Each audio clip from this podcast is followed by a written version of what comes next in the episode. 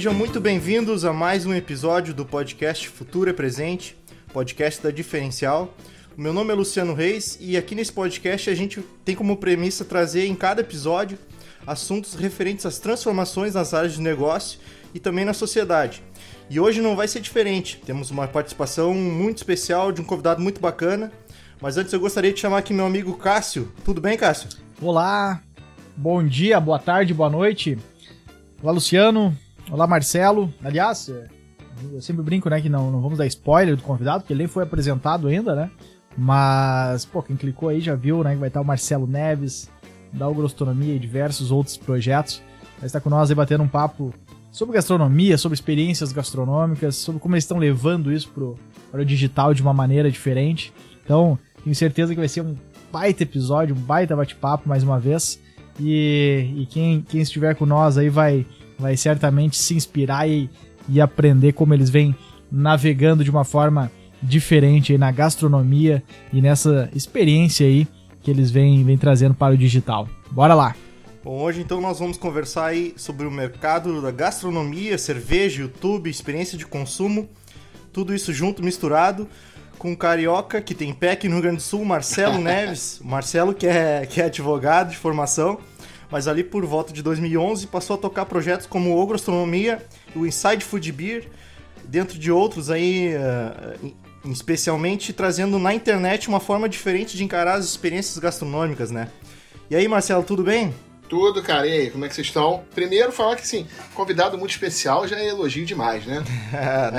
é, já gosto só meu pezinho no Rio Grande do Sul, tenho grandes amigos aí há mais de três décadas. Falar 30 anos parece muita coisa, três é. décadas disfarça um pouco. né? Mas bacana, vamos lá, vamos trocar ideia. Bom, então vamos lá. Aliás, uh, antes da gente começar o, o, o, papo mais a, mais a fundo aí no, na, na, na temática, né? Uh, eu queria ouvir um, um, pouquinho do Marcelo, que aqui pelas bandas do Sul tem o um apelido de Carioca, né?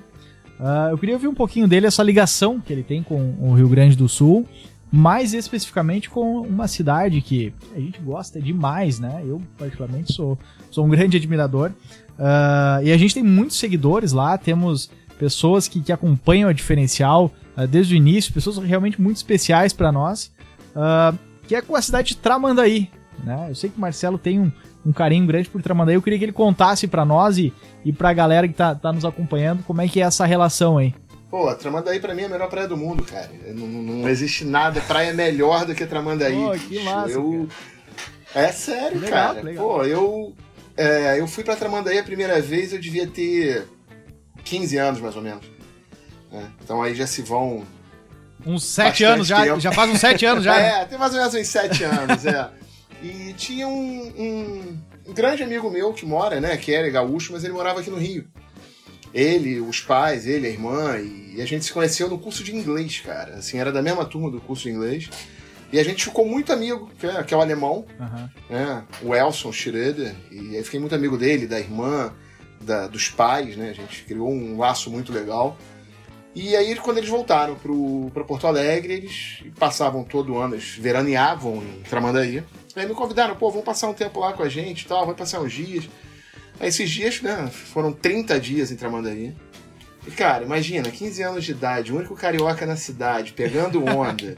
pô, que coisa melhor, né? cara. Carnaval, carnaval na SAT, pô. Pulei, pulei carnaval na SAT, não.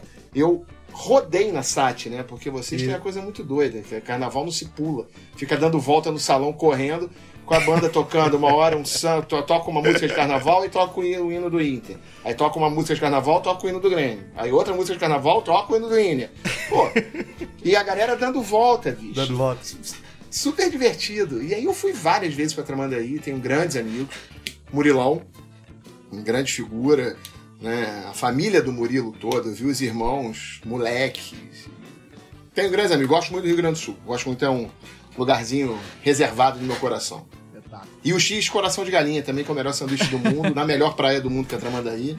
Na época o melhor X era o pica-pau, então, pô, não tem como não ser Sabe, apaixonado pela cidade. Sabe, Marcelo, que eu tinha um sonho de um, de um dia ser o primeiro a chegar no carnaval e mudar o sentido do, da rota ali, da... porque é sempre no mesmo lado. E eu não sei. o... Parece que é um imã que puxa, que é sempre pro mesmo lado. Se alguém um dia Cara, chegar e fizer pro outro, como é que vai não, ser? Não, não vai dar certo, não vai dar certo. Vai ter gente tendo derrame o caramba, porque vai dar um, vai dar um bug na matriz ali, vai dar, não vai dar certo, cara. Vai ter problema. Mas Sat, é. Sat tem muita história, cara. Um dos primeiros shows de rock que eu assisti na vida foi na Sat era um, a escolha da garota skate. Tramando aí. Olha aí, aí, pô, fui num show maneiríssimo. Pô, Cascadelete, De Fala, Replicantes. Ah. Nenhum de Nós e Júlio Reni o Expresso do Oriente. De, é, Expresso do Oriente. Sim. Não esqueço do, do setlist da, da, da, do cast desse show. Foi muito bacana. Pô, Boas legal. histórias tramando aí. Legal. E Marcelo, agora uh, vindo aqui pro conteúdo do, do podcast, o Ogrostronomia e o Inside Food Beer, uh, como é que foi a ideia de, de, lançar esses dois, esses dois programas aí no, no YouTube?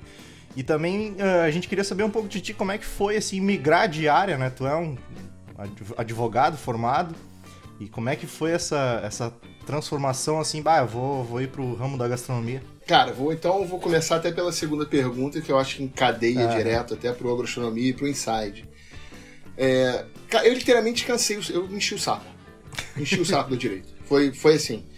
É, eu tinha, eu me formei em 95, né, daí vinha trabalhando desde 92 como estagiário, você começa ali, 92 não, 91, né, a gente vai trabalhando.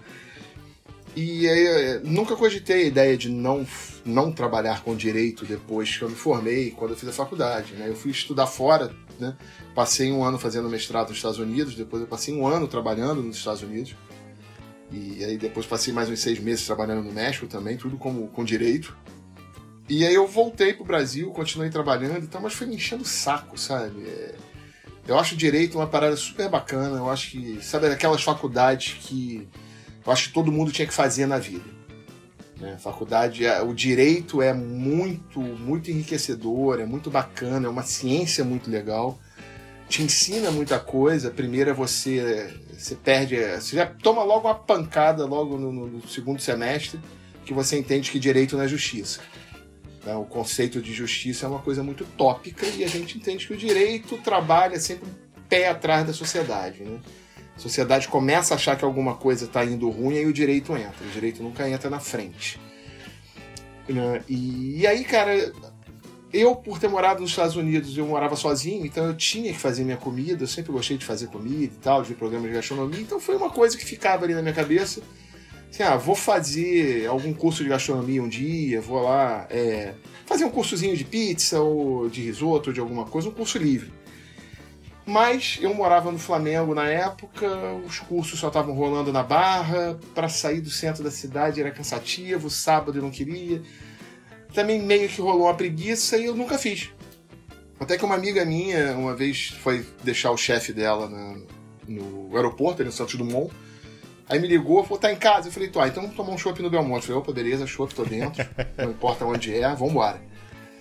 E aí ela tava me contando, falou assim, olha, tô fechando a minha empresa, larguei tudo, vou pra Argentina fazer um curso de gastronomia e depois eu vou pra Itália fazer o, o curso maior. Eu falei, porra, como é que você fez a porra dessa maluca? Tá fechando a empresa?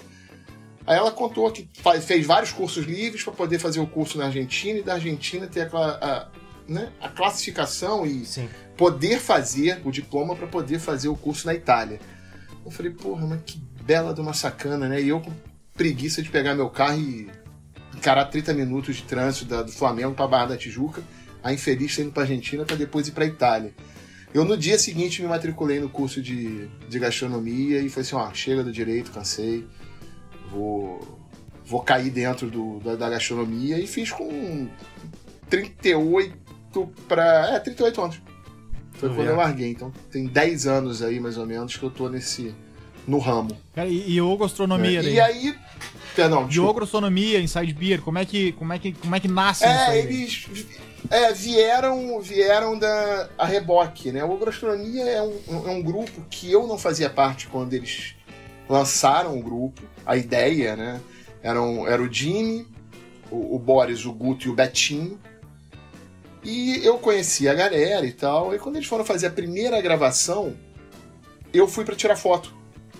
Né? Que eu tinha acabado de fazer um curso de, de, fotografia, que era um hobby, uma coisa que eu sempre tive vontade de fazer. Né? Sempre gostei muito de fotografia e tal. Falei, cara, porra, né?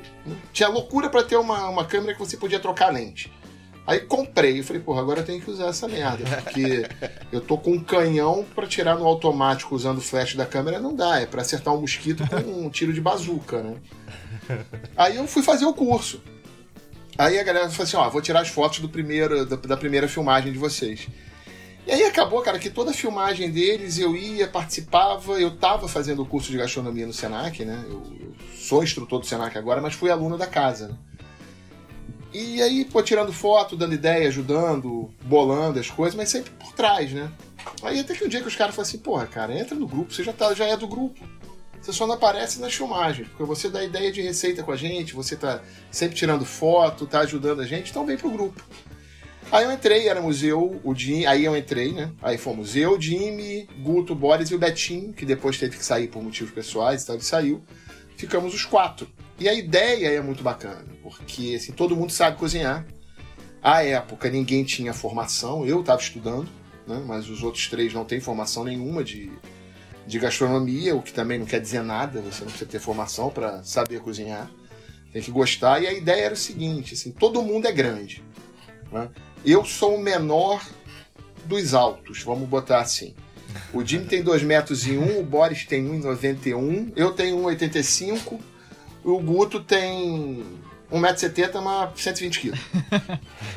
é um tanque. Então é todo mundo grande. E a ideia era assim, cara, a gente vai filmar cada hora no local, na cozinha da casa do Guto, que é uma cozinha de 2x2, num kitnet que ele tem em Copa, uh, na churrasqueira de alguma amiga, numa cozinha que a gente conseguir, e mostrar que se a gente pode cozinhar, se quatro ogros podem cozinhar, quatro caras grandes, desajeitado, que não, nenhum tem formação de de gastronomia. Pode cozinhar, todo mundo pode.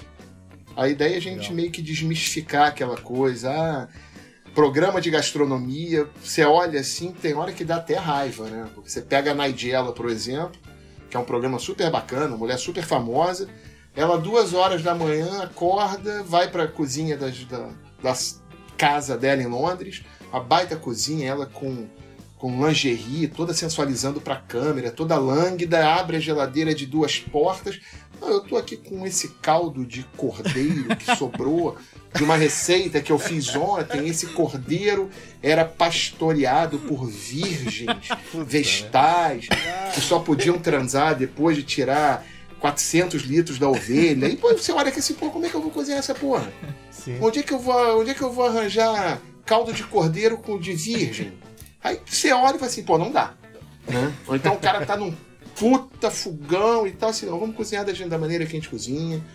Então os vídeos são bem para mostrar, né? A gente não ensina técnica, né? Aquela coisa de corte. A gente até corta, tem umas imagens a gente cortando. Todo mundo sabe cortar que nem chefe, essas coisas ficar cortando e não levar o dedo. Mas a ideia não é essa. A ideia é você pegar e mostrar, ó, dá para fazer qualquer tipo de comida em quase qualquer lugar. Então a gente fez um episódio só de comida francesa, que nem tem a comida francesa, é o ó do Borogodó. Pô, comida francesa é super simples de fazer. O difícil é você montar a porra do prato. Sim. Né? Mas como a ideia não é montar o prato para ficar bonitinho na foto, beleza. Né? E aí a gente começou a fazer os vídeos, a galera começou a ver. Isso foi um. Isso já tem. Pô, tem uns oito anos mais ou menos. Né? Uns oito, nove anos que a gente começou. É, eu falo assim, sem é, sem tiração de onda, porque não é mesmo, mas a gente foi uma galera aqui no Rio que foi muito pioneiro com, com essa questão de, de vídeos e a gente deu um start muito grande é, na questão até de hambúrguer artesanal, porque a gente fez uma. A gente fez um vídeo nosso fazendo um chili. Um, chili burger. Que por N motivos, o, o Jimmy foi participou de um programa na Ana Maria Braga, e aí depois ela convidou a galera toda para ir fazer esse hambúrguer no, no Mais Você. O Jimmy nem trabalhava ainda na Globo. E aí foi todo mundo. Eu tava em Miami fazendo o enxoval do meu filho. Aí, pô, eles me ligaram: não, você vai aparecer via Skype. Então tá todo mundo cozinhando. Eu tô com a cara bonita lá numa televisão, só rindo e sacaneando os caras. é, eu apareci. Eu tava na televisão, aparecendo na televisão.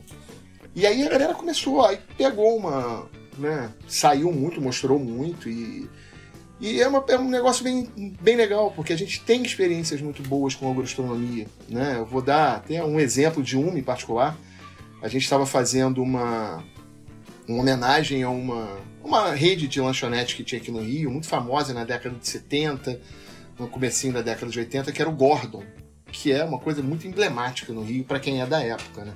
Eu adorava o sanduíche, o símbolo era um canguru, então todos os nomes dos sanduíches tinha um canguruzinho desenhado. Então tinha o goleiro, tinha o frangueiro, tinha o toreiro, tinha o diabólico, tinha o angélico, e era sempre o canguru com, com muito bacana o negócio. Aí a gente fez uma, um episódio, né? Um, um, um evento. Cara, a parada foi assim, a gente calculou para fazer 100 hambúrgueres, a gente vendeu 100 hambúrgueres em menos de uma hora. E aí a galera, pô, vocês vai ter que fazer de novo semana que vem. Aí começou a circular o burburinho, né? Pô, vamos dobrar, vamos fazer 200, porque é o que tá dando. Deu uma hora e meia, acabaram os 200 na outra, na segunda semana. E o Gordon, que é um cara que existe, foi no evento porque ele viu no jornal que a gente ia fazer. Aí ele foi para conferir para ver se a gente estava fazendo uma versão bacana. Aí chamou a gente, tal, ó, tá bem bacana e tal, mas ó, não, tá, não é assim e tal. E aí no terceiro que a galera pediu para fazer, isso é uma experiência super bacana, cara. É uma parada que eu vou levar, assim, para sempre. A gente tinha terminado já o evento, né? Já estava nos últimos hambúrgueres, então a galera da casa mesmo já estava tocando. Faltavam mais uns 10, a gente falou assim, ó, toquem agora vocês que a gente vai lá para fora beber com o pessoal. E a gente ficava do lado de fora, trocando uma ideia, cada um nosso com a, com a long neck de ogro, né? Cada um com uma garrafinha de 600 de Heineken. e aí parou um carro, Aí tinha uma senhora, ela abriu o vidro e falou assim: pô, vocês são do agroastronomia? Aí eu falei. Aí a galera falou assim: é, só nem sei, nem lembro se fui eu. Foi o Guto. Falou assim: pô, a gente é do agroastronomia. Ela, cara, ainda tem hambúrguer? A gente falou assim: pô, não sei, acho que acabou. Ela, meu filho. Aí abriu, abaixou o vidro de trás do carro. O filho dela era autista, é autista. Né? E ela falou assim: cara, meu filho adora o vídeo de vocês e ele quis vir. Ele não vai entrar, porque ele não consegue entrar, ele não quer mas ele queria levar um para casa. A gente, pô, pera aí que a gente vai arrumar agora um para você. né? E aí, pô, a gente tirou de alguém que não ia comer. Não me lembro quem foi, era um amigo, falou assim: ah, você não vai comer, não, esquece, esquece o sanduíche, que era o último que tinha. A gente vai dar pra um. Porra, meu irmão, não, esquece, melhor você ficar quieto, são quatro contra você. E aí a gente entregou, mas foi muito bacana essa, é, é, esse negócio de você ver um, um garoto com autismo e se identificar, ter uma relação com a gente por vir de querer ir. Ele não falou nada com a gente, ele só olhou, também não. Mas não precisava falar sim. mais nada, né? A mãe já falou não, tudo. E aí a gente mostrou mesmo que a gente consegue com comida atingir todo mundo, né? Foi bem legal. E a gente continuou, a agrochemia continua.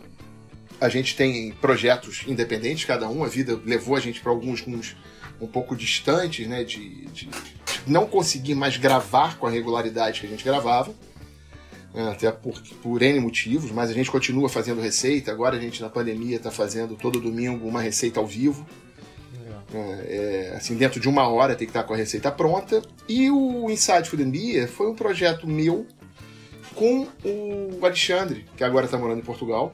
Né? Não está mais no, no, no, Inside, mas era o cara que filmava o, o Agroastronomia.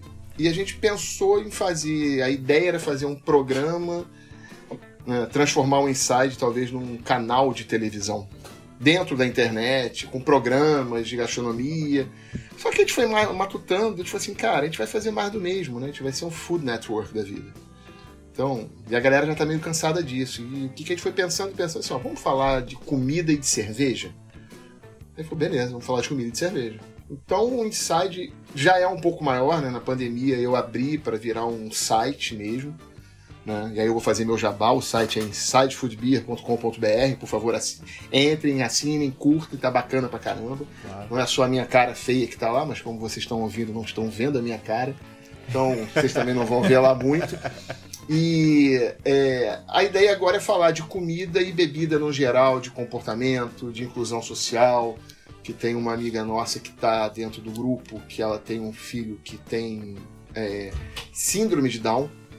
Né? Aí ela criou um programa chamado Comida 21, que é o Down é o, a trissomia do cromossoma 21. Então ela vai contar as histórias dela, vai mostrar ela cozinhando com o filho, vai trazer outras pessoas com, com Down para cozinhar junto, para trocar ideia, né? E foi muito bacana, que ela me abriu os olhos para uma coisa que eu não, nunca tinha me atentado. Que eu falei assim, pô, cara, acho muito legal o projeto. Essa é uma ideia que eu tava trocando com ela, da gente montar esse projeto, ia ser mais um outro projeto. E eu falei assim, cara, vamos trazer pro canal. Aí na hora eu falei assim, cara, mas tem cerveja. Aí ela, pô, qual o problema de ter cerveja? Não tem problema nenhum, cara. Down não é só criança, a gente tem adultos com Down que bebem cerveja. Né? Ela falou assim, cara, a gente tende a pensar que. Eu, é, eu vou usar um termo, né, que pode não ser politicamente correto, mas não é na maldade, até porque eu não sou politicamente correto, não, tá, galera? Eu falo palavrão, eu de vez em quando dou minhas mancadas. Né? A gente tende a idiotizar o, o, portador de síndrome de Down, a gente acha que é, é, é, sempre uma criancinha que tem, tem aquela condição e a gente fica. E não, cara, são, são adultos que casam, que Sim. têm vidas, que bebem, que, que bebem, que não Sim. bebem. E aí a gente tem essa ideia, né, de sempre falar, o Inside fala sobre lançamentos de cerveja, conversa com pessoas no meio, a gente traz informação, mas uma informação que tem que chegar no ouvido da pessoa que não tem conhecimento. Eu acho que isso é mais importante. Não adianta a gente falar de comida, bebida, coquetelaria, de churrasco, e eu vou falar para quem? Para quem já sabe? Pô, beleza, é bacana pra caramba. Mas é muito importante você falar para quem não sabe e para quem gosta para quem quer entrar no mundo, quem quer começar a beber uma cerveja diferente, para quem quer começar a cozinhar ou quer conhecer alguma coisa. Se a gente falar muito técnico, eu estou afastando esse pessoal. Né? Então tem que ser uma linguagem que atinja todo mundo. Né? E dá um trabalho da porra, vou te falar, é difícil. É difícil. Mas é bacana, é bem prazeroso. Marcelo, e agora tu, tu trouxe agora a questão, a palavra experiência, né? E, e a gastronomia, experiência gastronômica tra traz muitos aspectos sensoriais, né? A questão de representar culturas, representar cidades, né? E, e, e levar isso pro, pro, pro digital, cara, é um, eu imagino que é um desafio muito grande para vocês, né? E vocês vêm navegando com excelência nisso, né? Apenas o canal do YouTube já tem mais de 30 mil inscritos, né? Uh, mas assim, a gente falou isso, inclusive, em, em outros episódios, uh, que, que é levar para o digital, né? Levar no, pro, online, ele é muito mais do que tu apenas replicar o modelo que, que a gente sempre fez, que tu faz uh, tradicionalmente, muito mais do que isso, é muito mais do que tu replicar simplesmente o modelo. Ele é algo que tem que ser realmente pensado e estruturado para aquela realidade do digital, né? Uh, então, queria que tu falasse para nós um pouquinho sobre isso, assim, como que vocês trabalham essa, essa, essa questão da experiência para trazer as questões sensoriais para o digital, né? Cara, eu vou te falar uma coisa, assim, é, é, muito difícil, porque a gente tende a. as pessoas. a comida e a bebida é muito sensorial. Né? Mas você tem que aprender uma coisa, essa sensação já está dentro de você. Né? Eu vou fazer um, um, um exercício com vocês que eu faço com os meus alunos em sala de aula no curso de sommelier de cerveja, tá? Eu vou pedir para vocês e para quem tá ouvindo também, tá, galera? Para quem tá ouvindo eu não vou poder ver, mas é. esses dois aqui estão na minha frente, a gente tá em câmera, eu consigo ver se eles não estão roubando de mim. É, fechem o olho. Né? É, pensem numa comida que vocês gostavam de comer quando eram criança. O que você mais gostava de comer quando era criança? Só pensar. Uhum. Ó, já, já dá água na boca, já mexe a boca, já mexe a cabeça com positivo. Vocês não sentem o gosto da comida? Não sente o cheiro, não consegue visualizar onde vocês comiam isso? Não é? Não, não tem, não dá para você perceber? Então o sensorial já está dentro da gente. Então o que tem que levar é, é, é uma história. Você tem que contar uma história. A gente não tem como fazer a comida. A gente, quando vê a preparação de comida, você fica ali atento, dá fome né? E, mas você não tem cheiro, você não tem sabor. Então, acho que você tem que contar uma história, mas uma história que seja real, uma experiência real. Não adianta você criar uma história, criar um, um roteiro. Você tem que falar. E eu gosto muito, sempre que eu, quando eu dou aula, quando eu faço alguma coisa, eu gosto muito de história. Então é muito interessante você contar histórias relacionadas à comida, à bebida, você trazer essa curiosidade para a pessoa para dentro do assunto que você está falando. Então, de vez em quando, quando eu falo de cerveja, Né? É, a gente fala de cerveja e a cerveja tem mais de 9 mil anos de história. No primeiro, pô, alguns resquícios arqueológicos né, e evidências arqueológicas, a gente tem isso escrito, de poemas escritos para Nicase, por exemplo, que é uma deusa suméria da cerveja, tem 9 mil anos. É. É, você tem. E aí, a, o vinho, igual, né? vinho e cerveja sempre andaram mão a mão com a humanidade. Né? Você começou a plantar uva, alguém deixou a uva lá no potinho, aquilo fermentou. A mesma coisa com grão, aquilo ali umedeceu, fermentou alguém bebeu, ficou doidão, falei, pô, isso é bom demais, entrou em comunhão com o seu Deus, bebeu, ficou doidão, viu Deus. Aí você já põe religião e bebida, tá lindo. né? É, é, era mais saudável você beber, você beber vinho e, e, cerveja porque você ferve a água. Quando você ferve a água, você mata as bactérias. Então a gente tem, tem histórias muito interessantes para você contar. E a gastronomia vem junto, né? Você vem contando histórias, contando casos, experiências. Né? Você contar uma, é, uma experiência dessa, desse menino do, do agroastronomia que tinha autismo e foi ver a gente, é muito legal. Você traz a pessoa para o teu lado. Né? Infelizmente, o sensorial mesmo de provar, você não tem como. A não ser que você consiga mostrar para a pessoa que é tão fácil fazer que ela termine aquilo ali que queira, quer fazer. E ela vai e replica o prato, ou vai e bebe a cerveja para ter a experiência sensorial da cerveja, por exemplo, ou do vinho. Né? A gente fala muito de cerveja, mas vinho igual, ou de um drink, de whisky, de vodka. Né? Eu costumo falar que, assim, né? Falei vodka, vou dar o um exemplo. A bebida ficou ruim, taca a vodka que tá bom. e se a comida ficou ruim, cara, empane frita. É verdade. Tá Você resolve o teu problema. Puta, esse arroz ficou uma merda. O que, que eu vou fazer? Pô, ficou empapado. Beleza, empapa, coloca farinha e, pô, passa ovo e frita. Vai ficar uma maravilha. Tudo a milanesa fica melhor. Tudo a milanesa fica bom. Então é uma maneira da gente simplificar determinadas coisas. Então trazer isso para o digital tem, tem a sua dificuldade. Mas, assim, eu acho que é, você falando de uma maneira que as pessoas possam ouvir, que elas se sintam atingidas e que elas entendam, é sensacional. E você trazendo história, né? Você trazendo curiosidades, você contando histórias. E o Boris fala que é uma coisa bem interessante sobre comida, por exemplo. Né? É, grandes guerras foram feitas em uma mesa de jantar. Grandes tratados de paz foram assinados com comida em um belo vinho, né? Você geralmente dá aquele passo super complicado na sua vida que é pedir a sua namorada em casamento num jantar. E depois, para acabar com o casamento, para você ficar aliviado, relaxado, que maravilha, você faz no jantar também. Toma aquele porra. Que aí depois você sai, depois você sai e bebe para comemorar, né? Tô brincando, tá, galera? Brincadeira. Não muito, mas vai lá. Né? É, cara, é, é essa questão do, do, do trabalhar o sensorial é, é, fundamental, né? O lúdico é uma coisa muito bacana, porque é, ele mexe com emoções, com sentimentos que é, é. tem hora que você até nem quer demonstrar. E aí, quando você vai pro lúdico, você solta.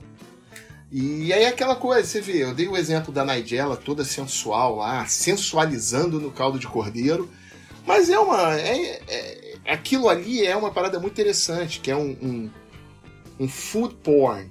Né? Você está vendo ali, é, você pegar uma imagem de um, de um bife sendo colocado no, numa frigideira que ele começa a respingar gordura, cara vira. Se você colocar aquela musicazinha de filme pornô dos anos 70 com aqueles tecladinhos, cara, aquilo ali é sensual, bicho. Você você não está erotizando, você está sensualizando. Aquela coisa, depois o prato fica pronto, você tem vontade de fazer amor gostoso com ele, ou passar no corpo e ir pra praia, bro. Porque a parada é tão sensual que. É, existe o termo food porn. Então você faz algumas coisas na gastronomia, em televisão, que tem essa pegada, sem, sem erotizar, sem sacanagem, não é nada disso. Mas é o food porn, né? você dá uma sensualizada ali na comida, pô, a pessoa começa a salivar na hora. Na hora. Né? E aí você traz isso para perto da pessoa. Agora, como é que você vai fazer essa pessoa replicar a receita que você está fazendo é que é o grande desafio. E aí a maneira como você conta a história. Né? Você pegar e ficar fazer os programas numa baita cozinha cenográfica, o melhor fogão, a melhor panela, a melhor é, faca. Tem hora que o cara chega assim, olha e, ah, pô, mas aí é mole, né? Vou fazer um, vou dar um exemplo com um paralelo. É a mesma coisa você ter uma baita câmera. Você tem uma câmera bacana com uma lente maneira, aí você tira uma baita foto. Primeira coisa que muita gente fala também com uma câmera dessa, até eu. Aí eu, falo, eu pego a câmera e faço assim, toma, tira. Vai lá e tira. Vai trabalhar com ela, vai usar é, obturador, vai fazer foco e tal. Então é, é, é são esses detalhes que a gente tem que facilitar para quem está do outro lado. Né? Você Sim. tem que ser o um facilitador.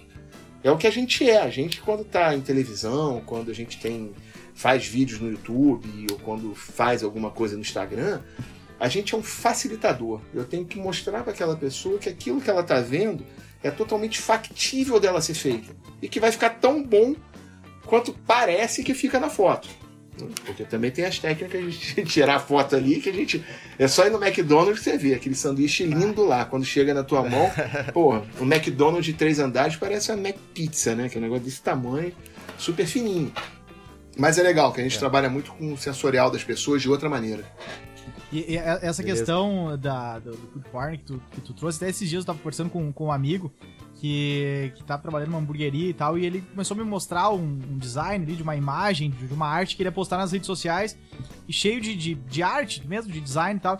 Eu falei, cara, eu, assim, é sensação minha, né? As hamburguerias que eu mais curto, seguindo, por exemplo, nas redes sociais, ela não tem arte nenhuma. Eu até brinco, quanto menos arte, mais arte numa hamburgueria, por exemplo, porque é, tu quer ver o hambúrguer, o queijo derretendo ali, né?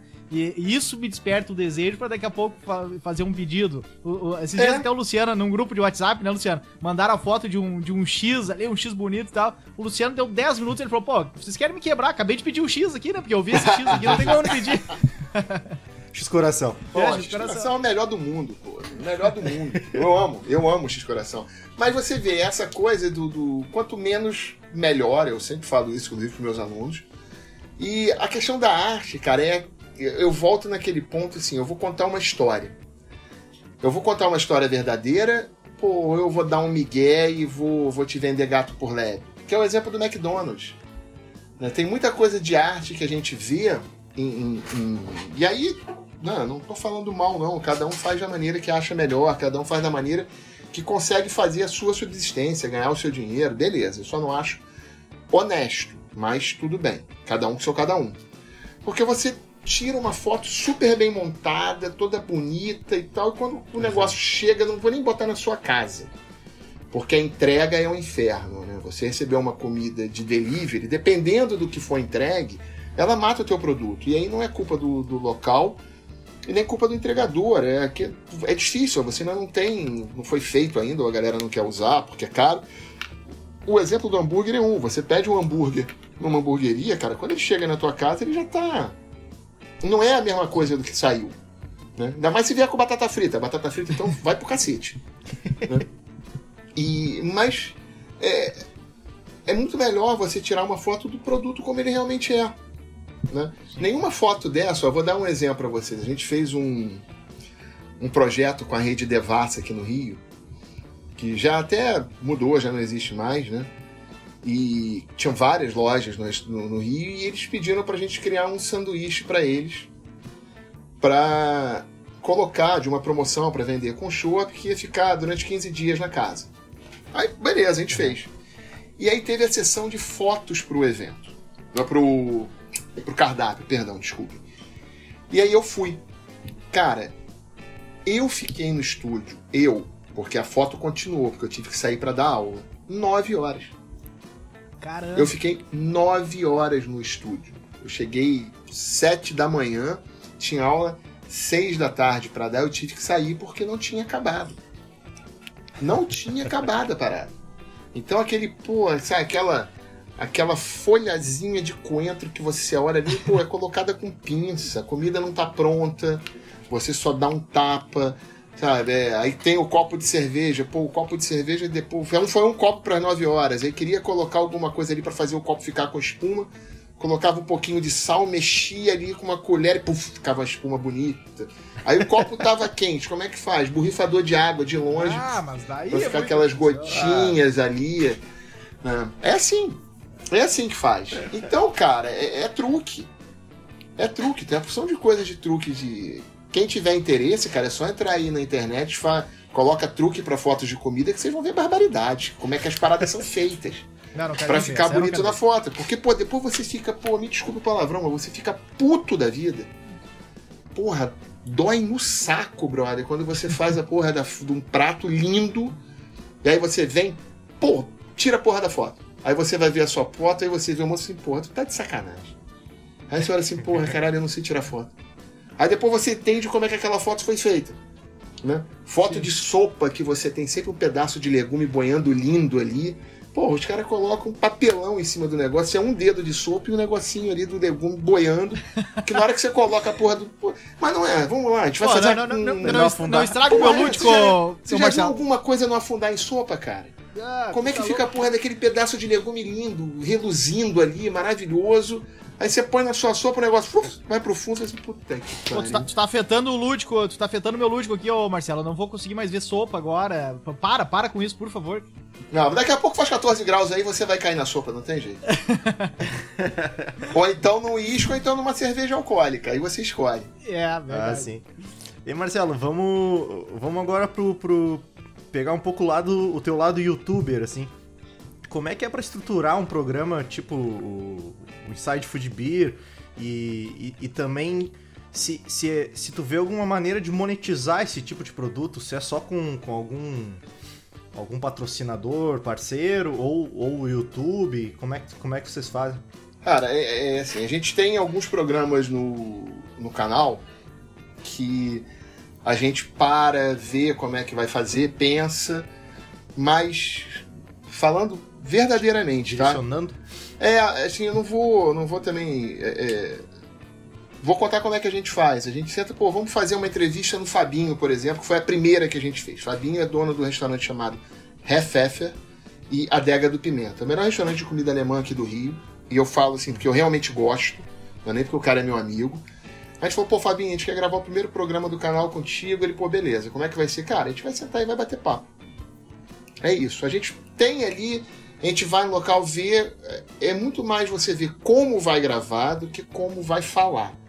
né? É, eu falo pra cacete, vocês estão vendo. né?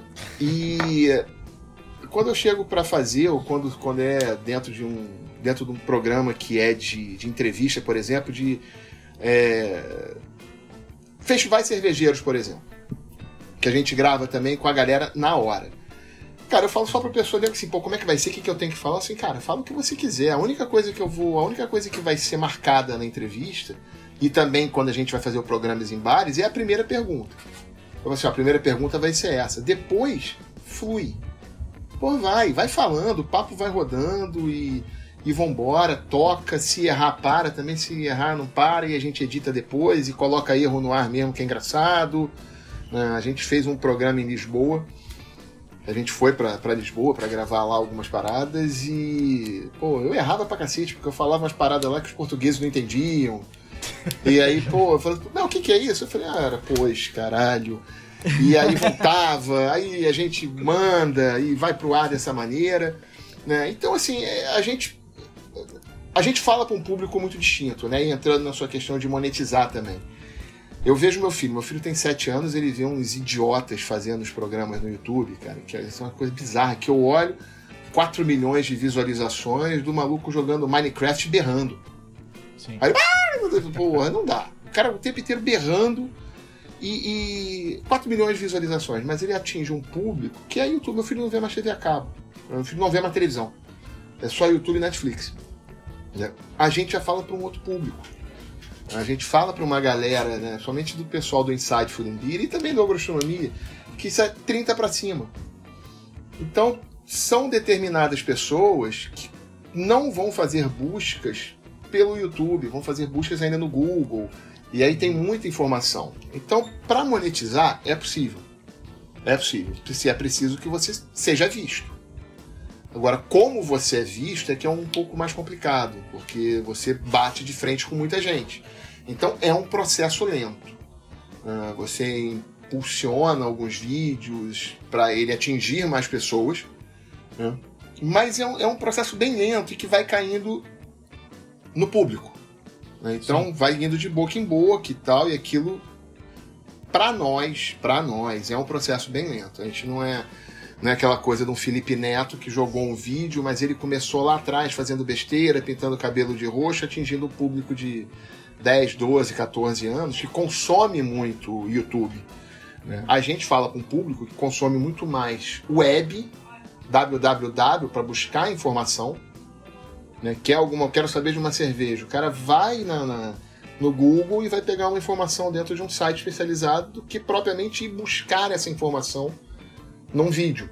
E qual é o trabalho que a gente acha que a gente tem que ter? É, é, é, por isso que o papo tem que ser muito bem feito e a conversa tem que atingir todo mundo. Porque na hora que o cara consiga ver o vídeo, ele entenda o que está sendo falado. Sim. Né? Tem que ter conteúdo. O importante é que tenha muito conteúdo, mas o conteúdo que seja acessível da maneira como você fala. Não adianta eu chegar para conversar com, com cervejeiro e começar a perguntar de graus plato, qual é a rampa que ele tem para medir álcool e tal. Porque para quem não entende, é. aquilo ali eu vou estar tá falando grego.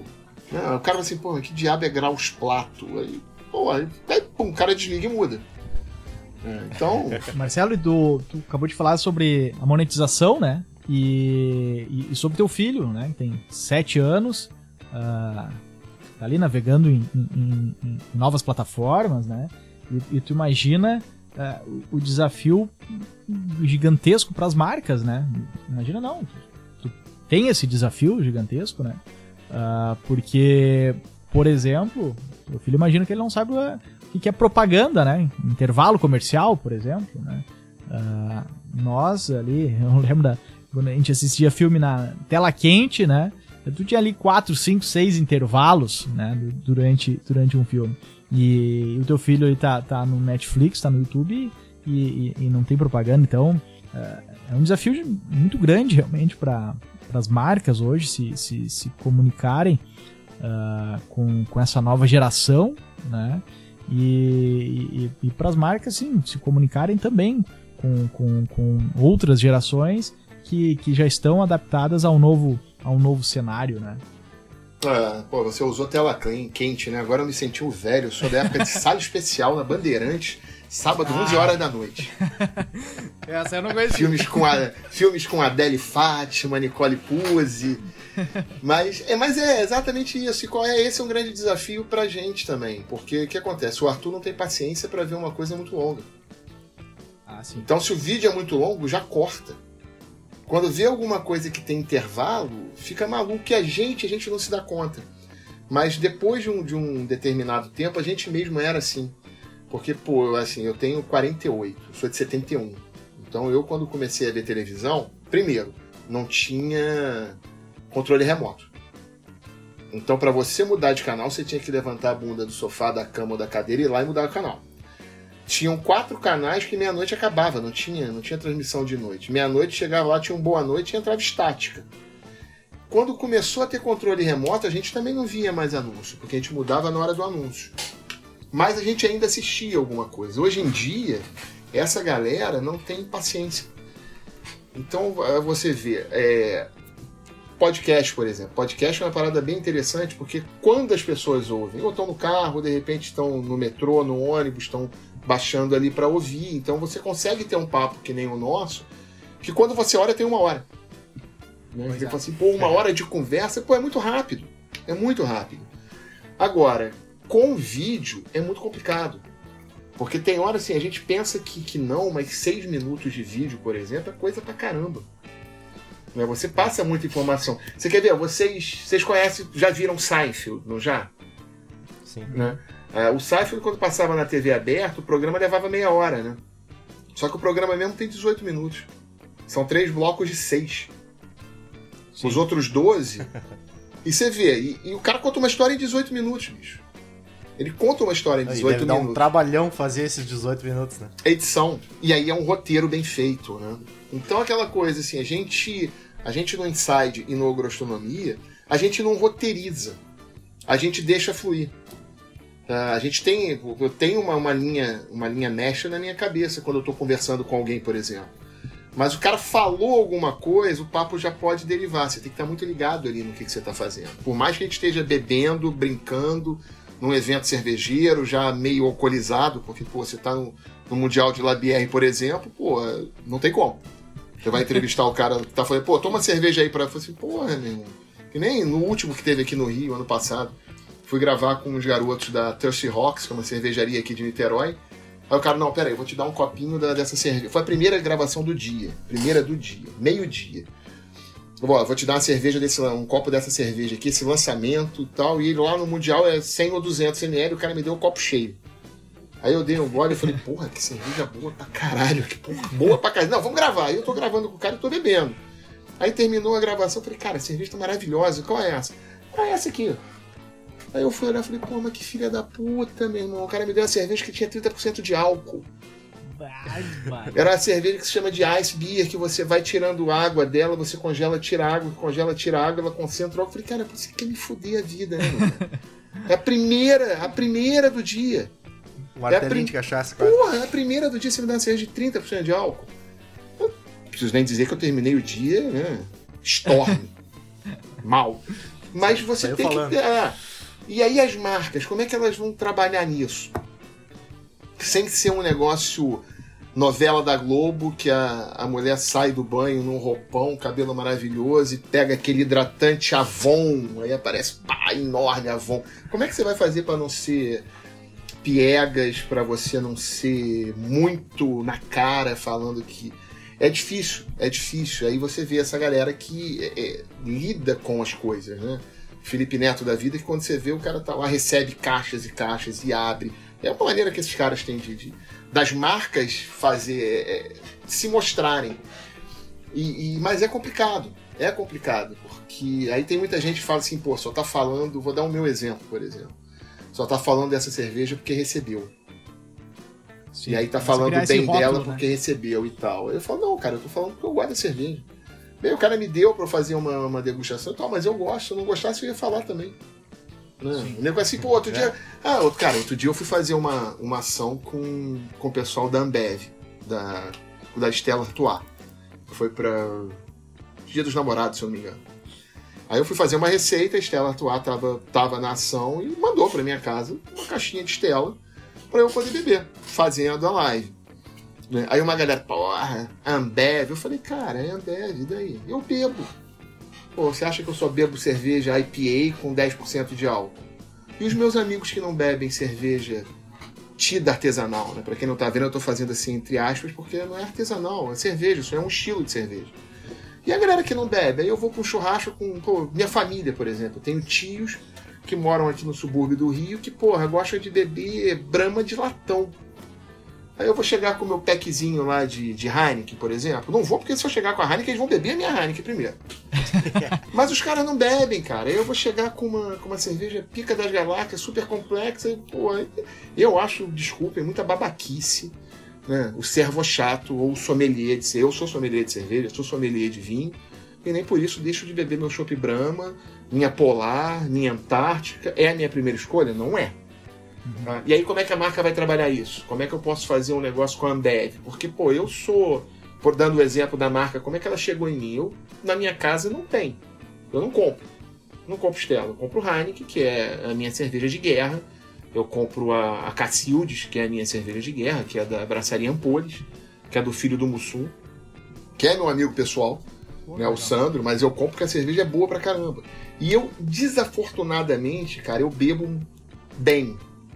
Né? Então eu não tenho, porra, eu não, tenho bolso para ficar comprando cerveja de 30 reais e beber nas, nas quantidades cavalares que eu bebo. Né? Eu posso, beleza, pegar uma. Se eu pegar uma, uma Heinekenzinha, eu pego um packzinho de 12, mole para ver o jogo do Mengão quarta-feira de noite. Mole, vai mole às 12 e 90 minutos. Mas, porra, eu gastei 45, 50 reais. Se eu beber 12 que me custa 40, eu vou gastar 500 prata, pô. É, é, é. Além de eu ficar bêbado pra cacete, minha mulher me corta o saco, bro. Mas vai reclamar que, porra, tá gastando. Então, por isso que eu compro a cerveja, eu coloco na geladeira, não deixo nem ela vir. Fica a dica, tá, galera? Fala que vocês ganharam. Ah, boa. Isso eu faço aqui de vez em quando. é, mas então, o trabalho da marca é difícil. É difícil. Eu acho que tanto da marca é difícil para ela ser vista, e eu acho que é muito difícil, né? Da pessoa que está lidando do outro lado, né? Do, do, do cara que está fazendo o vídeo. Do, do... Não gosto do termo influencer, eu acho muito pomposo, muito babaca. Eu sou influencer, porque hoje em dia todo mundo é influencer, né? Então tem até, pô, influencer de água, influencer de vinho, influencer de charuto, ou influencer de tudo. E, mas é muito difícil pro cara que tá do outro lado também dar um recado e, e ser honesto. Ah, eu jamais faria, jamais, jamais faria um, um, um, alguma coisa com a escola, por exemplo, se eu não bebesse escola. Sim. Jamais. Porque, pô, o que, que eu vou falar? E eu vou falar depois, pô, essa merda. Não é, cara, eu bebo. É a minha primeira opção, não é? E eu também não sou a primeira opção que a escola vai escolher para fazer. Exato, porque exato, é, eu, não, é, eu não sou mais o público. É, é Mas casar eu bem bebo. isso, né? A importância de casar bem isso, né? É, é, você tem que ser, sabe aquela história, aquela, aquela história que eu contei lá atrás, que a gente tem que contar uma é, história? É, isso aí. É isso, é isso. Não, perde credibilidade, é isso, não... passa a não te representar perde, mais. E... Exatamente. Aí dentro do, dentro do meu meio, né? Porra lá, é o vendido. É, é. Isso pô, dá cerveja para ele, dá qualquer coisa que o cara fala lá da escola da Polar, da Brahma, da Antártica, é. mas ele mesmo não bebe. É, é. Perdeu relevância pro teu público, perdeu relevância pro público nesse momento. Porra, é muito difícil recuperar depois, né, Marcelo? Você não recupera. Não recupera. Né? Você não recupera. Eu acho que você não recupera. É, e, é confiança, e, né? É, e é por isso que eu acho que você tem que é, ser honesto. Ser honesto. Entendeu? Quando eu falo que eu não sou politicamente correto, que eu não sou, não sou, eu falo uma porrada de besteira. Mas tem coisas que, que a gente que eu entendo, que você sabe que não, não, não cabe mais. Tem coisas que não cabem mais. Agora, há coisas que, porra, tá demais também. Tá demais também. Então eu também não posso ficar pagando de. Oh, o cara não fala nada. Eu falo sim, escrevo, falo merda, dou minhas mancadas. De vez em quando é neguinho, porra, tu passou da conta nessa aí, hein? Pô, dá uma olhada. Eu falo, pô, é verdade, tem razão, foi mal, desculpa. É tá aí, certo. É Agora, porra, sabe? Não, não, não dá. Vida real, né? Vida real. Tem coisa né? que não dá. É isso aí, é isso aí. Vida real, né, Marcelo? Vida real. É, exatamente. tem coisas que não, não, cabem mais, mas tem coisas que cabem e dentro você tem que saber é fazer e ser real. É isso é. que. O, o, mais difícil é, é, você ser real, é você ser honesto, é você ser autêntico, é você é, é viver pela régua que você anda. Então eu dou o exemplo de novo da escola. Eu bebo escola. Se só tiver ela, eu vou beber ela. Não vou beber água porque não Sim. tem outra. Os dois primeiros goles vão descer rasgando. Mas por quê? Porque a cerveja é ruim? Não, porque ela não, não, não agrada mais ao paladar. Mas não é ruim. A cerveja não é ruim. Skol não é ruim, gente. Skol não é ruim. Ela pode não agradar mais o seu paladar. Aí vai vir o cara assim, ah, mas ela é feita de milho. Foda-se que ela é feita de milho. Jack Daniels não é feito de milho? Aí você pergunta, porque agora Jack Daniels, Jack Daniels é bom pra cacete, é feito de milho, porra. E aí você bebe Jack Vai Daniels. Que é... né? Pô, cara, é um estilo de cerveja como outro qualquer. Ela pode não agradar mais o seu paladar. Né? Vou dar um exemplo. Vou dar um exemplo até assim puxando para dois é, é, campos muito, muito fortes. Vou usar um exemplo fazendo isso. A Baker teve um problema seríssimo de cerveja, de contaminação, morreu gente, foi muito sério que, que eles tiveram. Tá? Mas aí eu vou dar um exemplo. Mas é uma cerveja artesanal que a galera gosta. Vocês já viram a Ambev tendo algum problema de controle de qualidade recolhendo lote de cerveja? E galera, olha, o lote da Antártica tá ruim, o lote tal, tal, não compre. Não tem. Cerveja não é ruim, ela só não agrada o teu paladar. Então as pessoas dentro Eu acho de... que tu vai aprimorando também, né, Marcelo? Tu vai aprimorando o paladar que nem vinho, né? Cara, a é... tu começa nos bagaceiros, quando tu vê, tu tá tomando um vinho caro. É, e, e é gosto, gente a grande coisa é assim, eu posso criticar o gosto das pessoas? Não posso. Posso sim, internamente, dentro do meu ser, eu critico e quero que a pessoa morra. Mas eu não posso falar, cara. É o tipo da coisa, eu vou. Né, eu, como sommelier e como cozinheiro, por exemplo, eu posso falar que. Falar assim, essa cerveja é uma merda? Não é, ela não é ruim. Eu aqui não gosto. Agora a pessoa gosta, então beleza, o paladar dela é bom. Aí eu vou chegar num evento de churrasco que de vez em quando a gente faz aqui no Rio, ou que a gente sai para fazer. Aí chega, né? Alguém fala assim, eu tô falando alguém, mas por dentro eu tô falando infeliz, tá? Só pra você. E aí esse chega assim, pô, eu quero a minha bem passada. Beleza. Beleza. É. Beleza. Assim, pra mim, pro meu gosto não é legal. Mas pro gosto da pessoa é, quem vai comer é ele. Então eu tenho que fazer a melhor, pior carne do mundo, que é a bem passada pro cara carvão ali, joga, toma, come. Né? Então, aquelas coisas, gente. Uh, agora, chegando um pouquinho aqui no, no, no final, chegando para no final do nosso, nosso papo, tá demais, e a vontade é ficar batendo papo três horas aqui, né? Uh, vai rápido, né? É, vai rápido. Vai. Marcelo, olha só, agora a gente tá se encaminhando aí pro final, né? E queria entrar num, numa, numa, outra, numa outra, num outro ponto. Uh, nós temos uh, muitos amigos, amigas, aí parceiros uh, de bares e restaurantes, né, que estão possivelmente nos escutando agora. E, cara, já vivemos aí uma pandemia, uma quarentena, né, que, que já se, se alonga há mais de 100 dias no Brasil. E a gente já via também um consumidor uh, se, se, se assim, mudando suas percepções, suas preferências, uh, né, tendo novos hábitos. A pandemia acelerou muito, muitos hábitos, acelerou muitas situações novas. Uh, víamos um consumidor aí exigindo né, uh, momentos de consumo diferentes, digamos assim. E eu queria saber de ti como que tu enxerga isso, cara. Como que tu que tu, tu vê essa, essa, essa transformação que, que vinha acontecendo, que a pandemia acelerou? Como, o que, que tu vê daqui para frente, né? Pós-pandemia, uh, mas, assim, reforçando, né? a pandemia reforçou muitas coisas, né? Uh, que já vinham acontecendo, mas como que tu enxerga isso daqui para frente? Uh, se tem algum, algum, algum toque, alguma ideia aí para passar pro pessoal. Quais então assim, como, como que tu vê esse cenário e, e as perspectivas que, que tu vê aí para os próximos meses, próximos anos? Enfim, fiz 300 perguntas em, em uma só, né? Cara, é, eu vou te dar minha opinião pessoal, tá? Boa. Baseada em nada mais do que minha simples opinião e observação e, e ver como é que as pessoas se comportam. Vai mudar muita coisa? Eu acho que não. Eu acho que não. Na hora que inventarem uma vacina e quando a gente parar de ter esse número grotesco de mortes que a gente está tendo no país por uma incompetência brutal de todo mundo, de todo mundo, não vou falar que é só do, do cidadão que está lá na, na, na, presidência ou dos outros, do cidadão que é o governador aqui do Rio, ou que é o. Não falo o nome desses caras porque eu não gosto de dar ibope pra, pra sem vergonha. Mas é, as pessoas gostam de sair, cara. As pessoas gostam de sair. As pessoas vão voltar a sair. Vocês aí no Sul são muito mais educados e polidos do que nós aqui no Rio. Né? É, e é um fato. Carioca é um. Eu sou carioca, adoro minha cidade, adoro meu povo, tenho um tremendo orgulho de ser carioca. Acho que não existe cidade melhor no, no mundo, né? mais só, bonita. Só Tramandaí. Eu acho sensacional. Não, Tramandaí é a melhor praia do mundo. Eu não falei que é a melhor cidade, também. Ah, Calma tá, lá, tá né? Certo. É a melhor praia, mas aí tá, tá na boa. O cara, mas, cara tá no Rio, né? Tramandaí não, Tramandaí vai. Rio Grande do Sul tem, eu tenho, tenho muito carinho por vocês aí. É, mas o carioca é festeiro, é, é galera de rua e tal, e o brasileiro é, e o mundo inteiro é, cara. A gente não é diferente. A gente tá falando muito do carioca, do, do, do babaca da Zona Sul, do playboyzinho da Zona Sul, que foi pra Dias Ferreira.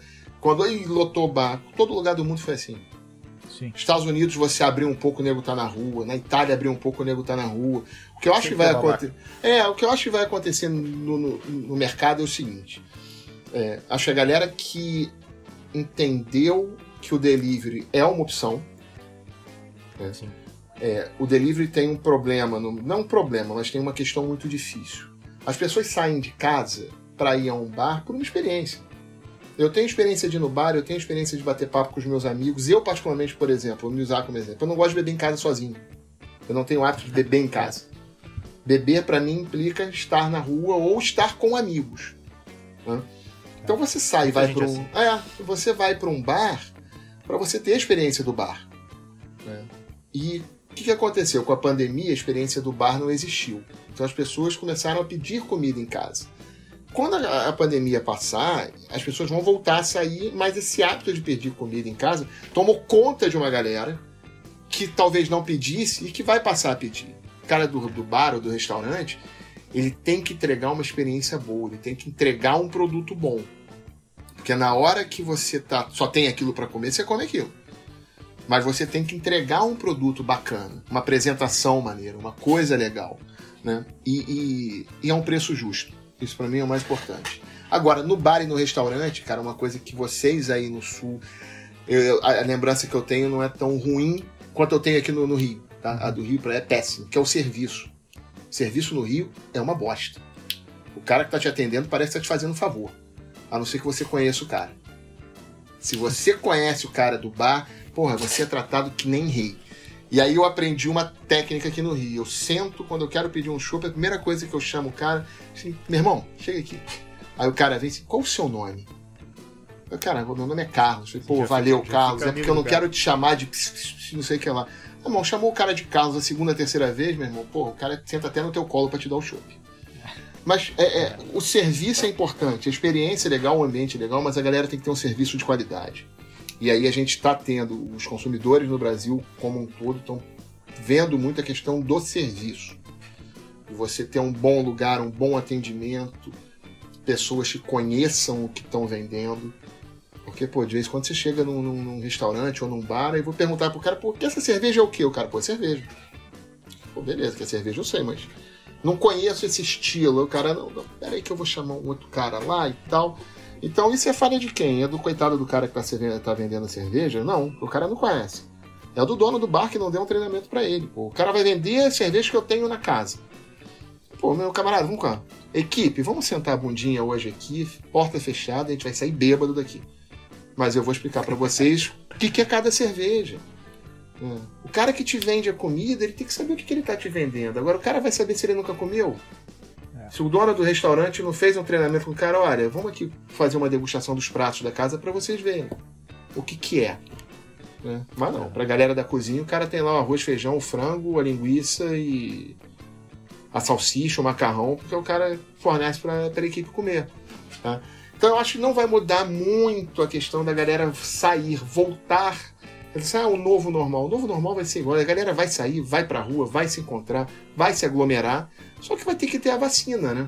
Sim. E a vida que segue, gente. A gente, pô, a gente tá falando disso é porque pra gente é muito complicado. A gente nunca viveu um negócio desse. Mas tem gente aí, cara, vivo ainda. Outro dia eu vi até um cara na, na Itália, se eu não me engano. Acho que foi na Itália.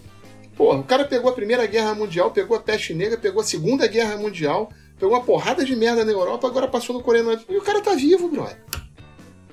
Sim. Sabe? Pô, que é, que é coisa pior do que uma guerra, cara. A gente não passou por guerra. A Europa teve quatro anos de guerra dentro do continente dos caras que destruiu aquilo lá. Sim. A galera não comia nada, sabe?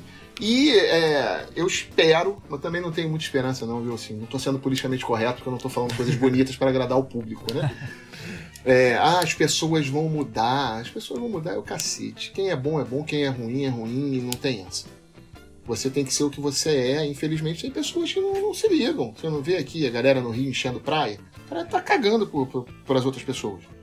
Né? Você tem gente que taca fogo em mendigo. Você tem gente que pô, rouba e mata as pessoas. Quem é ruim é ruim. Não vai. Ah, a pandemia vai fazer um mundo utópico. Vai aparecer um unicórnio rosa voando né? Que nem aqueles ursinhos carinhosos. Ele vai andar e vai soltar um pum de arco-íris. Não vai, gente. Não vai. É assim, quem é bom é bom. Eu acho que as pessoas que são boas vão sair melhores. É, as tem, pessoas tem um... que, são, que são ruins vão sair piores. Tem, eu acho isso, infelizmente. Cara, tem um, um, um, profissional que eu, que, eu, que eu gosto muito do trabalho dele, acompanho há, há bastante tempo, que é o Dado Schneider. E especialista em, em, em publicidade, um grande estudioso do, do, desse novo consumidor, desse novo mercado aí que vem, vem esse mercado que vem se transformando, né?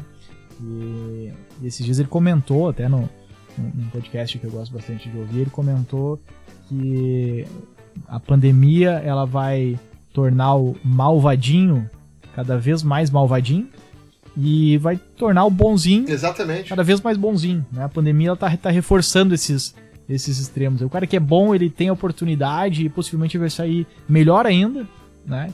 E o cara que, que, que é malvado mesmo, ele vai vai vai tem a oportunidade, digamos assim, né, no, no, entre aspas aí, uh, de se tornar uh, pior, né? E acho que é mais ou menos isso. É, eu acho que a gente, a gente tende. A gente tem um discurso, né? O ser, o ser humano é assim. E aí não é o carioca, não é o gaúcho, é. não é o mineiro, não é o brasileiro o ser humano tende a olhar e pensar que tem alguma coisa melhor na frente. E isso é muito legal porque dá uma te dá um conforto, né? Aquela, igual aquela assim, ah, pô, pô, será que tem céu? Pô, tem reencarnação para quem é espírita, quem, quem é católico. Você tem sempre uma coisa pós-morte bacana. Mas a gente não sabe, a gente só vai saber quando chegar lá. Eu tenho as minhas crenças, eu espero que tenha. Porque me conforta, né? Sim. Saber lá, não vou me explodir para ter sete virgens lá no paraíso. Beleza, isso aí também já é demais. mas, pô, se eu conseguir ter sete virgens sem ter que me explodir, ia ser lindo. Mas, pô, sei que não vai ser isso. Mas a gente tem, o ser humano tem essa tendência de, de em momentos de crise, olhar com bons olhos para frente. Isso é bom, faz a gente andar. Viés Mas otimismo, gente, né? né? Ajuda, ajuda pra caramba. Sabe, eu no começo da pandemia aqui no Rio, pô, eu tenho. Minha mãe tem 85. Ela tá morando aqui no meu prédio, se mudou, né? Tá, tá morando agora minha vizinha de, de, prédio, né? E eu tava muito preocupado com ela. E aí fiquei em cima e tal. E eu, pô, vendo notícia, vendo notícia, teve um dia, cara, que eu falei assim, cara, eu não aguento mais. Não aguento mais só ver isso de morte e tal, de coisa assim. Pô, o que, que eu vou ver? Eu falei, porra, na hora, pô, peguei o celular, fui ver X-Video. fui ver um filme pornô. Falei, porra, liberou, tranquilo, tá lindo. Tá show. Dei uma relaxada. E aí você tem que encarar, assim, a gente tem que viver essa situação. A gente não pode escapar. Então, pô, tem que ir pra rua? Tem, eu tenho que sair, eu tenho que sair para ir ao mercado, tenho que sair para comprar remédio, né? Abriu aqui no Rio, eu já fiz um evento. Agora, fiz um evento numa casa que cabiam 120 pessoas, tinham 30. A distância mínima entre cada um era ali de 4 metros. O cara espaçou muito, ninguém teve contato comigo e tal. É, é, aí eu, depois eu falei assim, porra, cara, não devia ter ido, não sei e tal, mas fiz. Fiz. Né? É, certo, talvez não. Talvez não. Eu, eu mesmo me pego ali, eu tenho 50-50. Eu tenho que trabalhar. Isso é uma maneira que eu tenho de fazer trabalho. Ah, eu dou aula no Senac de gastronomia, é o que eu estou fazendo. Eu faço consultoria em bar e restaurante. Eu passei dois meses, zero. Zero de, de, de dinheiro caindo na conta, de trabalho. Mas, pô, beleza, cara. Eu tenho uma. Eu tenho uma mulher que é funcionária pública, professora do Pedro II, que é um colégio federal, bacana, tem uma grana legal. Eu tenho economia. Eu tenho economia, eu entrei na minha economia. Como é que eu vou criticar, cara, o cara que ganha um salário mínimo e precisa ir trabalhar?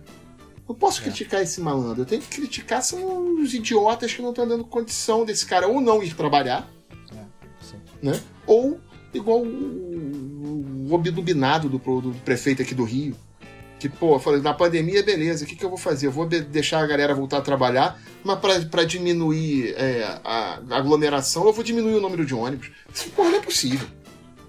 Porra, eu tenho que botar é. duas vezes mais o número de ônibus, pra, sabe? Então, aquelas coisas você olha assim e fala assim, porra, como é que esse cara é prefeito? Pô, me coloca lá que, porra, eu não vou roubar.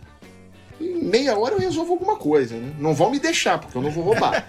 mas, porra, é, é esse problema, né? Mas eu acho isso, mas eu sou um, eu sou um eterno otimista, sabe? Eu acho que a gente vai passar.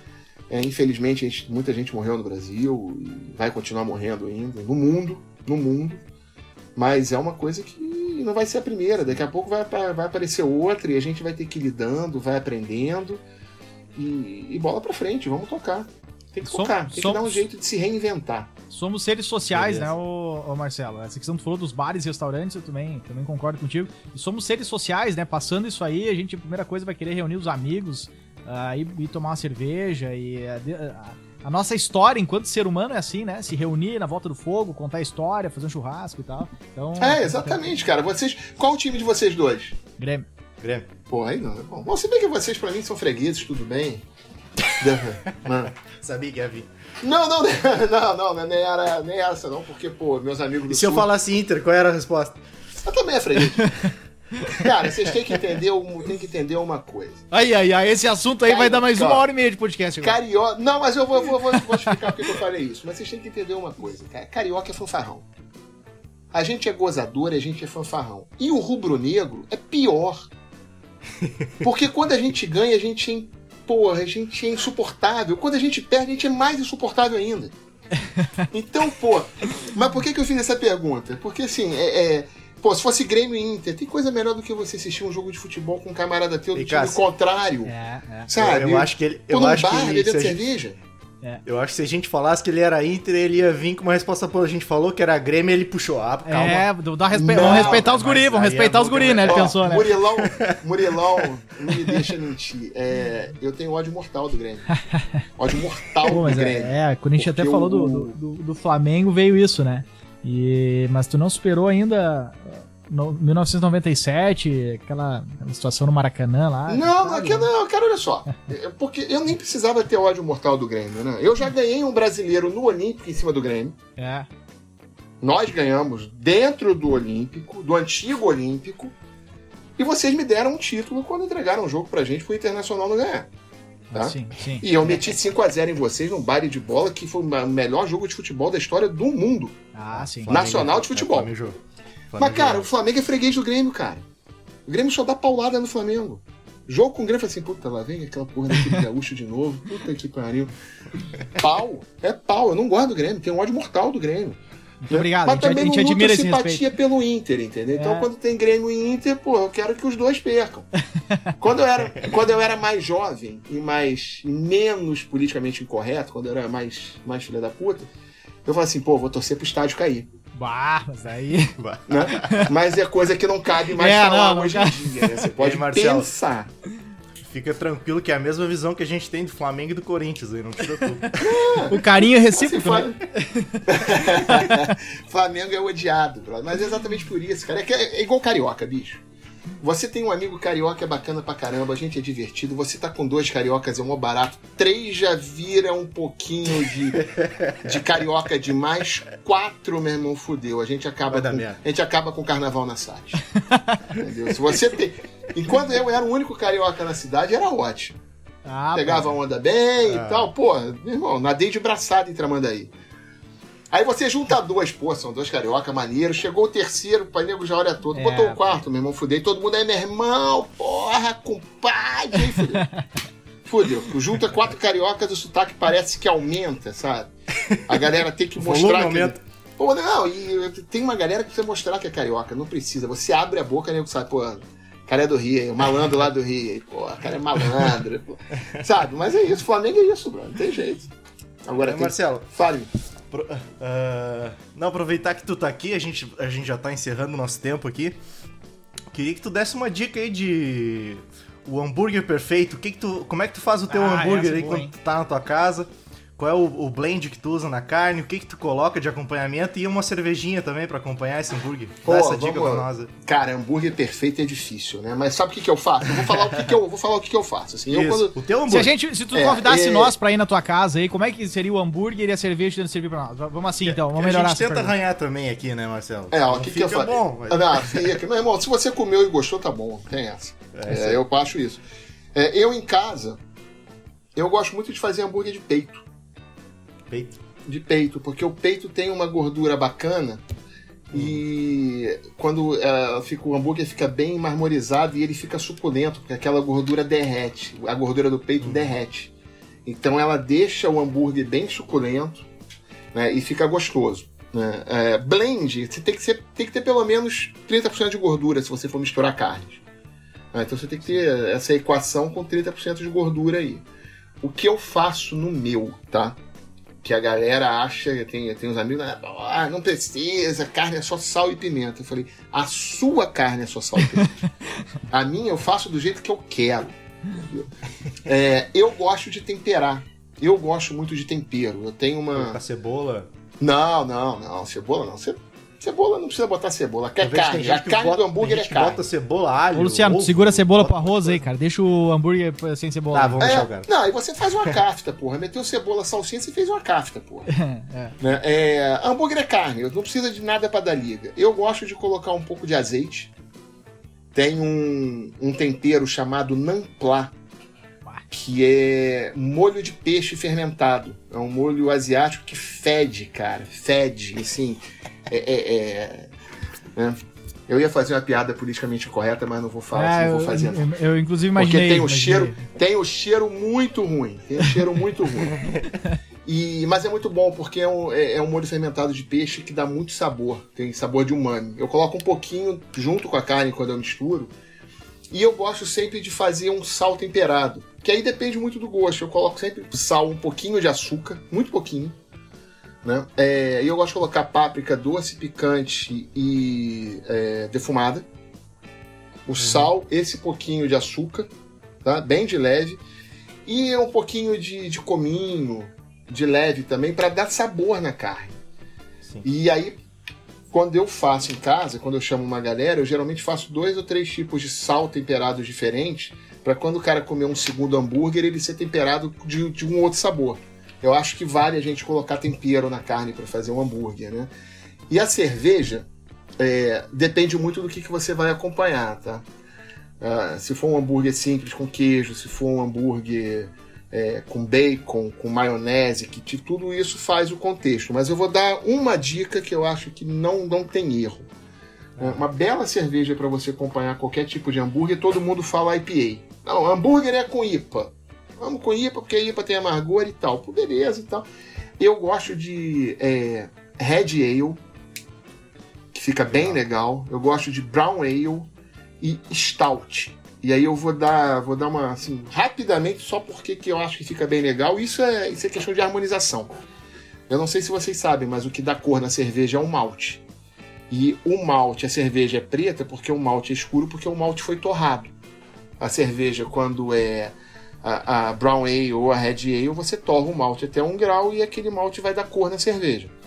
Quando você torra, você faz uma coisa chamada reação de Maillard, que é com a carne quando você tem ali a proteína e os açúcares da carne, que é o calor atua e o Maillard é aquela crosta que fica na carne quando você coloca ela numa chapa ou quando fica quando coloca na churrasqueira. Uhum. Aquilo ali é que dá sabor e é a reação de Maillard. Quando eu faço a minha tosta no malte, eu estou tendo reação de Maillard também. Então, quando você tem a carne com Maillard e a cerveja com a, essa coisa de tosta, né, de caramelo que pode vir, eu tenho Maillard com Maillard, combina super bem. Né? Uhum. Quanto mais alcoólica for a cerveja, mais gorduroso pode ser o seu hambúrguer. Então você pode tacar bacon e tal. For um hambúrguer simplesinho, é, queijo, carne e alface, cerveja leve, uma Red Alezinha com pouco álcool vai ficar muito bom, sim, bem simples, tá? Agora não tem uma, não tem outra, taca a Heineken mesmo, vamos, vamos descolar. Pega a cerveja que estiver gelada, brother. Pega a cerveja que estiver gelada que vai ser bom pra caramba e, porra, vamos, não precisa ficar cheirando. Sommelier de Ceará Copa é, é foda. Mas é uma dica bacana, fica legal. Espetáculo. Pense nessas três cervejas pra churrasco também, tá? Ah, pra churrasco também, porque tem essa questão do manhã, fica bem legal. E, e, aí, e o churrasco. É uma bela combinação. Mas tu faz churrasco aí no espeto? Como é que é? Espeto, lenha e tal, ou não? Churrasquinho diferente? Não, não, eu, cara, eu vou te falar, eu não gosto de, de colocar carne no espeto, sabia? Ah, é. Grelha? É, não, eu não gosto. Eu não gosto de furar a carne para fazer o churrasco. Então mesmo eu coloco na grelha, ou então quando tem a parrilha, beleza. Eu não sou muito fã de espetar carne. Fica boa e tal, mas aí é, é, é coisa de cozinheiro, é a minha frescura. Uhum, é, mas é. Mas, mas não tem, vai no espeto mesmo e foda-se. Só tem espeto, vai no espeto, pô. Não vou deixar de fazer porque tem espeto, né? Mas é que eles falam que não deve furar carne, porque vai furar carne vai cair líquido, né? Mas o negócio é fazer a porra do churrasco. É, legal, legal. Marcelo, muito obrigado pelo papo aí. Uh, foi, foi, foi muito divertido. A gente poderia ficar horas e horas aqui te alugando aí, pra, pedindo Quando dicas. vocês quiserem, Cássio, cara. Cássio, manda aquele teu abraço final, hein? Cara, pô, acho que tu trabalhou bem demais até esse, essa questão do lúdico aí nesse, nessa, nessa conversa, nesse final aí, porque é, a gente tá terminando essa gravação aí, né? Um pouco mais de 18 horas. E tô pensando seriamente em me envolver com hambúrguer hoje à noite. Boa! Ô, Marcelo, acho que pouco dá tempo ainda de fazer alguma coisa. Tá, trabalhou bem demais, até demais essa, esse, esse, esse fechamento. Não, aí. pô, faz bem, faz bem. Eu vou sair daqui e vou pra uma. Vou pra uma reunião de negócio, uma futura consultoria, num bar que tá fechado, eu vou ter que me envolver na cerveja. Ó, oh, não, vai ter que fazer isso. E ontem, e ontem, dia dos pais, eu já enchi a cara toda uma ressaca de dadó, vocês não fazem ideia. Eu dei aula hoje 8 horas da manhã, meu irmão. Ainda bem que não foi presencial, porque eu tava exalando alto. Se eu estivesse na sala, os meus alunos iam ficar bêbados. Cara, então assim, quero agradecer muito o, o Marcelo por ter aceitado esse convite, aceitar bater esse papo com nós. Uh, tenho certeza que, que que o pessoal vai, vai curtir, vai gostar. Uh, temos muitos assim profissionais que, que, que atuam né, no segmento da gastronomia e, e, e, quem não atua no segmento, mas também gosta né, de, de, de, de, fazer alguma coisa diferente e tal. Acho que isso é muito, muito legal e tenho certeza que o pessoal vai gostar, vai curtir. Então, Marcelo, cara, valeu mesmo, muito obrigado. Uh, pessoal, quem está com nós aí, uh, depois nos dê aquele feedback esperto, uh, envia para o amiguinho, para amiguinha, vamos espalhar esse, esse, esse podcast. Tem muito conteúdo legal para chegar ainda aí no, nos próximos episódios. Esse, particularmente, eu achei demais. Valeu, pessoal, grande abraço. a gente fica por aqui. Eu não sei se o Marcelo quer indicar aí as redes sociais para o pessoal seguir. Ah, posso, posso indicar. O Ogrostronomia, no tanto Facebook quanto Instagram e YouTube é Ogrostronomia. E também no Facebook, YouTube, Instagram é Inside Food Beer, tudo junto. Você encontra a gente lá, vai ter muita coisa bacana. E no site do Inside, insidefoodbeer.com.br muita coisa maneira, tem muita coisa bacana lá e a gente está colocando é. material inédito é. toda semana. Obrigado, Cássio. Obrigado, Marcelo. Uh... Grande abraço, galera, e obrigado pelo convite. A gente fica por aqui, então. Até a próxima semana com um novo episódio. Abração. Passou. Tchau.